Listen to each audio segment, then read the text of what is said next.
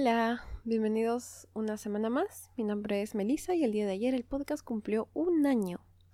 Todos mis sentimientos sobre esto ya los dejé en Instagram, pero una vez más quisiera agradecerles a todos por estar aquí siempre y por escucharme. Nunca pensé que después de un año seguiría haciendo esto, así que de verdad estoy muy, muy, muy, muy, muy feliz de haber continuado. Muchas gracias por todos estos meses. En el episodio de hoy no continuaremos con la Iliada y es que tengo dos seguidores especiales que me escriben, o bueno, sus mamis, para contarme lo mucho que le gustan estas historias y cada uno tiene un tema favorito. A modo de descanso de lo que es la Iliada pensé en tocar estos dioses que aún no había tocado. Antes de empezar, quiero recordarles que el día de mañana estaré haciendo un live, un video en vivo en Instagram. Así que síganme en que los dioses que y conéctense mañana para conversar sobre la Iliada, sobre cualquier dios que les interese, sobre cualquier cosa. Habiendo dicho esto, empecemos con el episodio.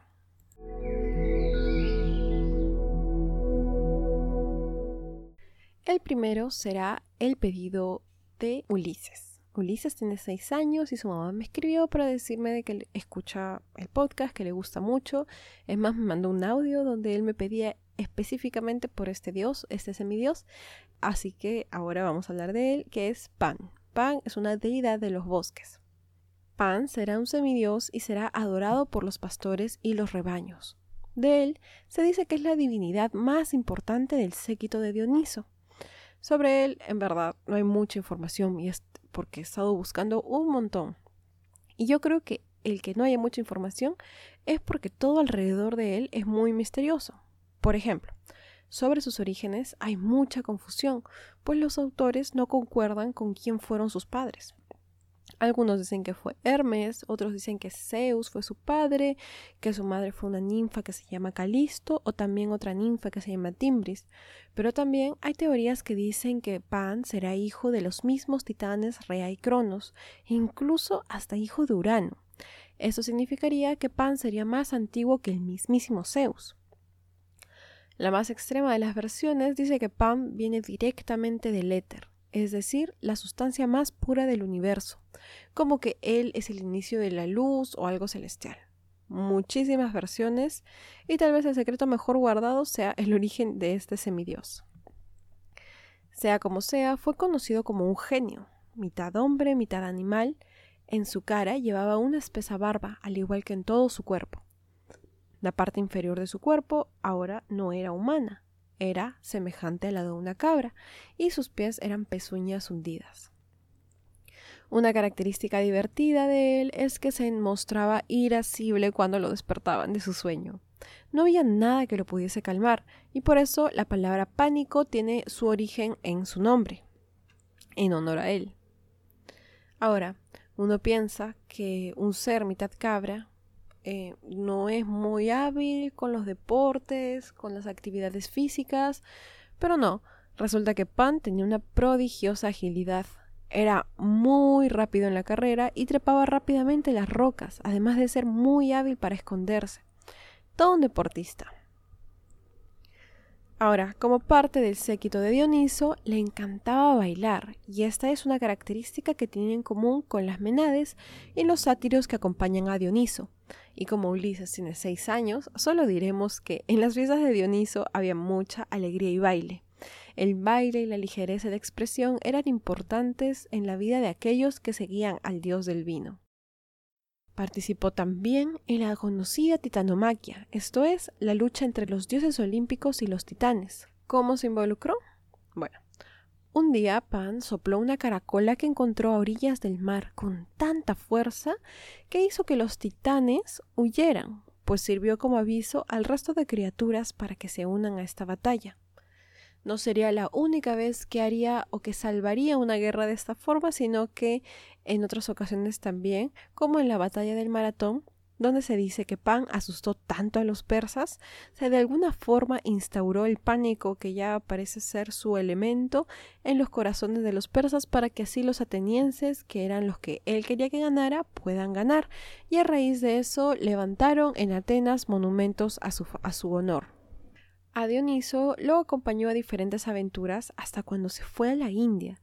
En uno de esos muchísimos viajes, y en esos viajes sirvió como general de batalla, o sea, todo hace pan. tiene demasiados papeles. Eh, se encargaba de dirigir las tropas cuando un problema surgía, aunque no sé de dónde sacaron un ejército. Yo creo que Pan solamente andaba jugando por todo el mundo y cuando surgía un problema se incluía ahí y tomaba un papel especial. Era alguien que solamente quería divertirse. Se le relaciona también mucho con la música y de la misma forma que sucede con el baile, la música está muy relacionada con Dioniso y con todas sus prácticas. Todos sus cultos, todos sus rituales, tienen música, tienen baile. En una ocasión, crea la flauta utilizando una caña. el origen de la flauta es pan. Finalmente fue conocido por muchos nombres, entre estos Agrio, Arcadio, Luperco, y en Roma se le conoció o se le relacionó bastante a Fauno. Si estos eran diferentes o si eran la misma divinidad, queda libre a interpretación.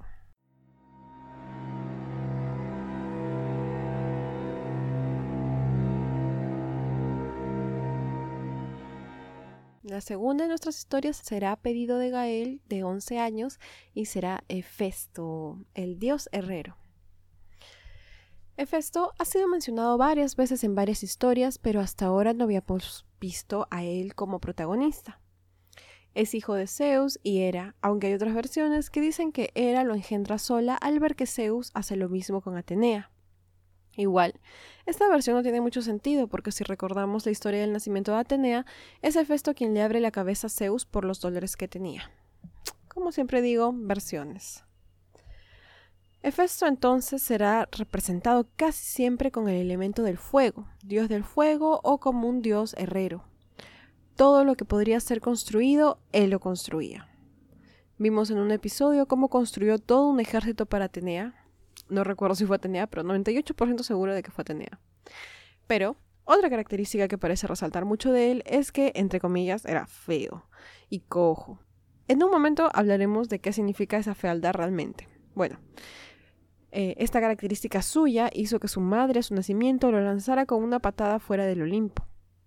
Este cayó en el océano y allí fue cuidado por las Oceánidas, quienes lo criaron por nueve años.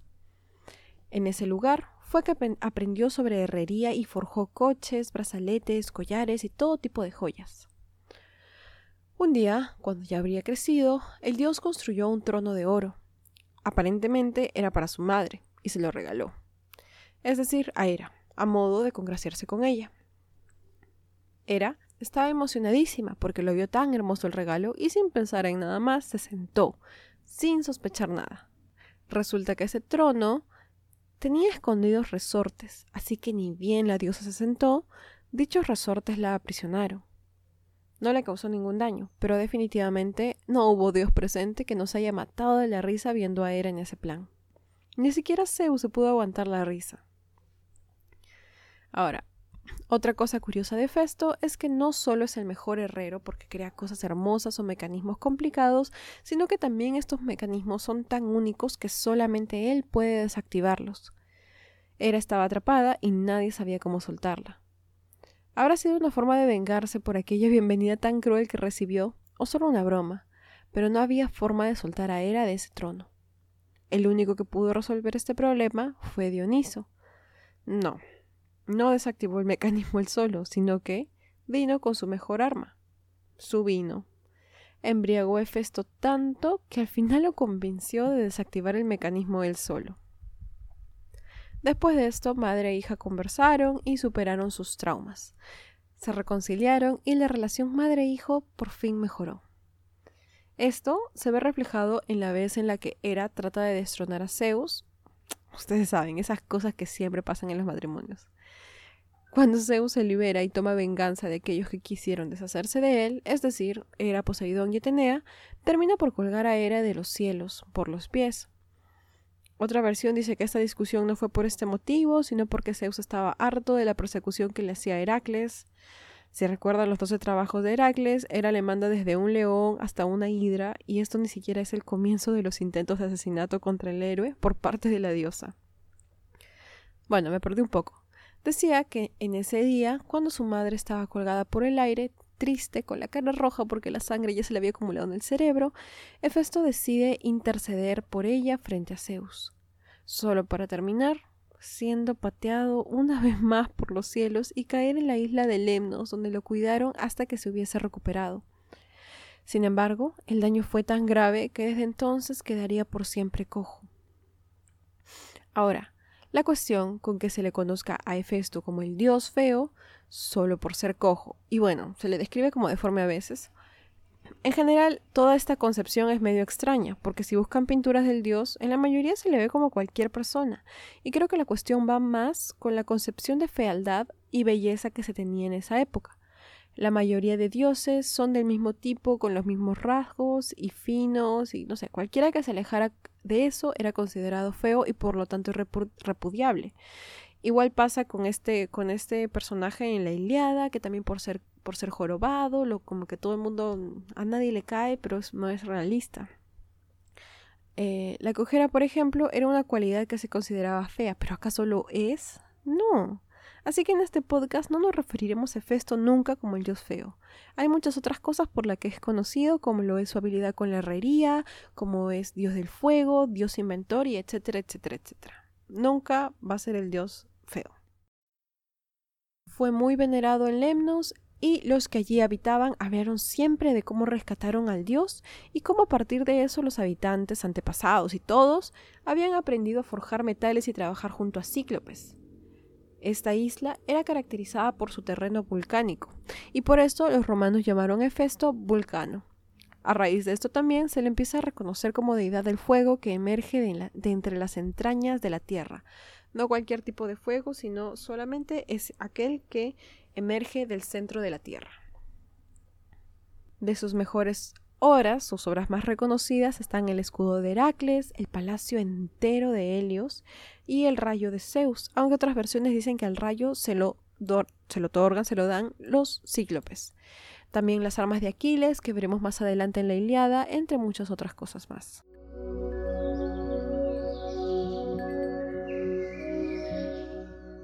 Ahora, sobre su familia, descendencia y otros, sabemos que estuvo casado con Afrodita, pero que este no fue un matrimonio muy feliz, y es que la unión fue un simple negocio por parte de Zeus. Todos querían casarse con Afrodita y era la diosa más codiciada, entonces Zeus decidió que tenía que casarla, pero con Hefesto, considerado el más feo de todos, como ya hemos visto. No tenía por qué ser así, pero bueno, decidió eso y por mucho que se opusiera Afrodita al matrimonio, se llevó a cabo. Igual, eso no detuvo a la diosa de tener numerosos amoríos con numerosos dioses, entre los cuales el más conocido fue Ares. De sus hijos, a ver, en algunas fuentes veo que dice que no tuvo ningún hijo, pero en otros se le reconocen Caco, Cécrope, Serión o Crisio, que honestamente ni idea de quiénes son porque en ningún momento he oído de ellos. Pero bueno, se decían que hasta el mismo Cupido o Eros sería su hijo. Pero quién sabe, el origen de Eros no tiene sentido ni con un dios de la guerra como padre, ni como un dios del fuego como padre, así que esa historia siempre quedará abierta. Igual, podemos ver otra demostración de sus invenciones cuando se descubre el amorío entre Afrodita y Ares, y no estoy segura si hablé de esto en el episodio de Afrodita o de Ares, pero ya hablé de esto, y como Hefesto les planta una trampa gigante para que crean que él no estaba enterado de nada de este engaño, y cuando la pareja estaba en su punto más vulnerable, por decirlo de alguna forma, él le suelta una red de un material tan fino e irrompible que no pueden escapar y solo quedan expuestos a la burla del resto de los dioses. Creo que para poder liberarlos necesitó mucho convencimiento, si no engaño, porque parece ser que tampoco era muy indulgente y sus trampas no estaban hechas para ser desactivadas pronto. De su personalidad, siempre se lo menciona como alguien bueno y trabajador, en verdad, a mí me encanta Festo. Siempre está tranquilo, haciendo lo suyo, siempre está creando algún arma o creación abstracta. Porque, paréntesis, ¿cómo es que creas con tu martillo todo un palacio para el sol, no? Bueno, eso se le rescata bastante. Se, le, se, lo, se lo ve bastante como un dios muy humano porque trabajaba, a diferencia de los otros eh, dioses.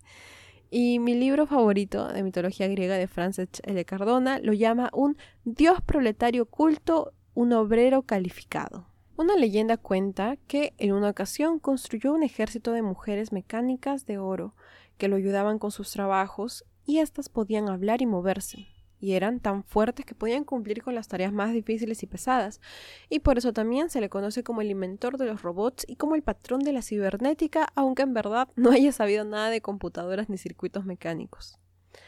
Ahora, algo que me pareció muy interesante es que en la mayoría de pueblos primitivos, cuando un dios es asociado con la herrería o con la construcción de elementos, es también asociado con la magia y la hechicería, y así era conocido Hefesto. Sobre este tema hay una investigación en Internet que habla en específico sobre el mito del trono mágico que le regala Hefesto a Hera, pero toca este tema y en él la autora, que por cierto si lo quieren buscar, se llama La risa de los dioses y el trono trucado de Hefesto, que está escrito por María Luisa Pickelsimer. Ella dice, la figura de Hefesto no ha sido demasiado estudiada, posiblemente porque parece muy transparente y exenta de problemas. En particular, desde la monografía de Marie de Lecourt de la personalidad del dios ha quedado perfectamente aclarada, en el sentido de que se suele generalmente aceptar ver en él un mago. No vamos a poner en duda los poderes mágicos de Festo, por la sencilla razón de que la aureola de magia ha acompañado siempre a los trabajadores de metal en las sociedades primitivas. Ser capaz de dominar el fuego, de convertir un elemento peligroso en un útil de trabajo, confería al metalúrgico un carisma especial. Ahora bien, Entendemos que la magia del dios herrero no es comparable en lo absoluto a la magia del dios soberano. Pero es que los dioses atadores de Dumesil son soberanos magos, como Odín o Varuna, dioses que atan o paralizan con una sola fuerza de su mente. ¿Qué podría ser Hefesto junto a ellos? La magia de Hefesto es de un tenor muy distinto. Es la que va unida al buen hacer del artesano, la que corresponde a un dios que fabrica objetos. Finalmente, es representado con barba espesa y pelo descuidado, con un traje que no llega a la rodilla y siempre con un martillo en la mano, el sudor y el hollín siempre presentes en su rostro. Sobre su culto tenemos que fue venerado principalmente en áreas volcánicas, entre ellas Tisión y Efastión. Además, tenía un templo en Atenas.